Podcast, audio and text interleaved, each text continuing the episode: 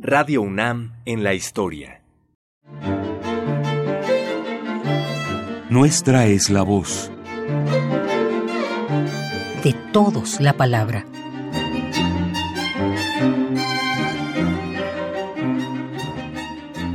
Pedro Rojas Rodríguez, egresado de la UNAM, empezó su gestión en Radio UNAM en 1955. En esa época, los horarios de transmisión eran de las 13 a las 23 horas de lunes a sábado y los domingos de las 10 a las 22 horas. Doctor Rojas, ¿cuáles fueron los aspectos fundamentales de la labor realizada por usted en Radio Universidad?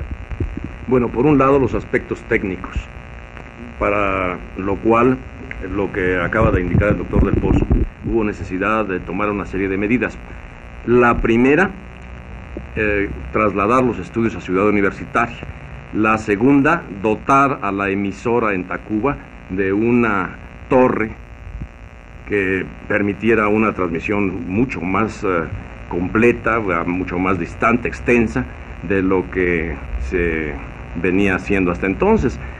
Eh, después la adquisición de una planta de frecuencia modulada que ya mencionó el doctor Del Pozo, para evitar la transmisión de la señal de los estudios en Ciudad Universitaria a Tacuba por medio del teléfono que producen una transmisión muy sucia.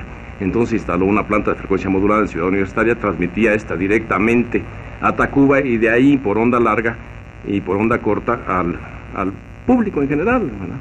Bien, em, se pensó también que esto no era suficiente desde el punto de vista técnico, se mejoró el equipo de estudios, con consolas y aparatos modernos, los que habían sumamente viejos.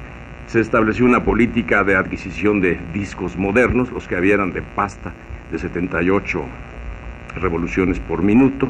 Se empezaron a adquirir así mensualmente cantidades de discos modernos y desde ese punto de vista pues se habilitó lo mejor posible en la parte física, digamos, de la emisora.